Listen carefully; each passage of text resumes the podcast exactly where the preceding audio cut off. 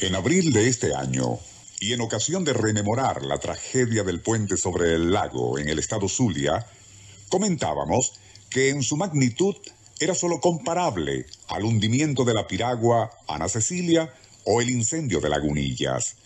En relación a esto, el escucha y amigo de este programa, José López Ruz, nos hizo saber que habíamos pasado por alto otro suceso no menos terrible, y fue el trágico accidente de un avión DC-9 de Avenza acaecido en 1969. Nuestro insólito universo. Cinco minutos recorriendo nuestro mundo sorprendente.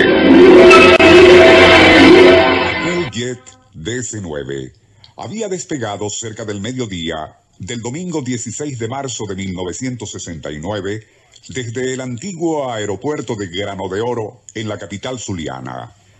A bordo viajaban 74 pasajeros y 9 tripulantes. Su destino, Estados Unidos, país al que nunca llegaría, pues quiso la fatalidad que ese viaje que iniciaba culminara en tragedia.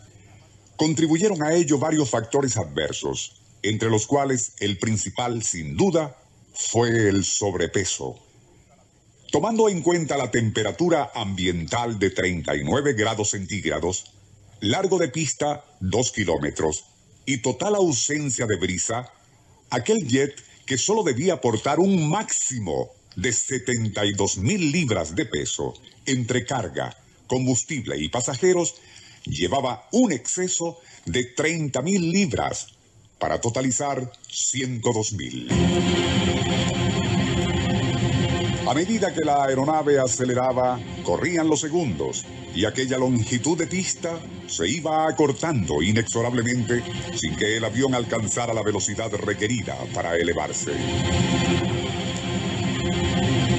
Faltando solamente 150 metros para el final del tarmac y viendo que ya era imposible abortar el despegue, el capitán, en un esfuerzo desesperado por elevar la aeronave, tiró los mandos hacia atrás.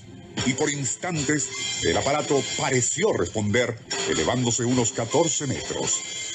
Así pudo sobrepasar la cerca que separaba al aeropuerto de la calle.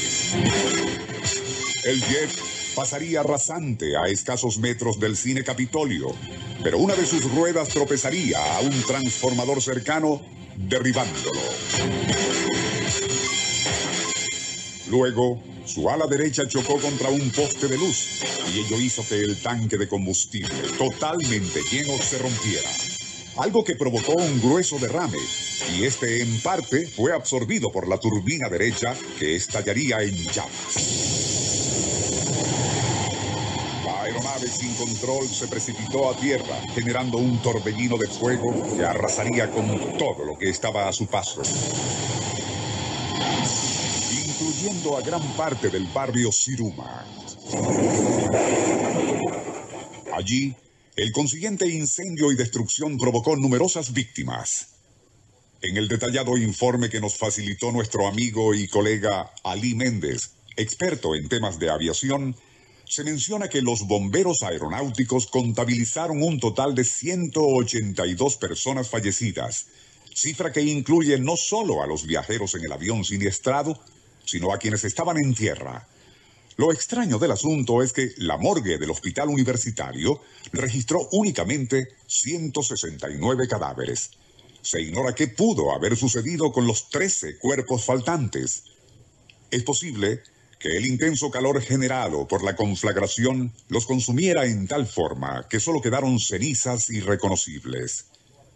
En cuanto al accidente mismo, ¿Es posible acaso que aún con aquel peso excesivo, el avión hubiera podido elevarse si la temperatura no estuviese tan alta y soplara algo de viento? Ello nunca se sabrá, y la resultante tragedia se inscribe entre las peores que han enlutado no solo al Zulia, sino a toda Venezuela.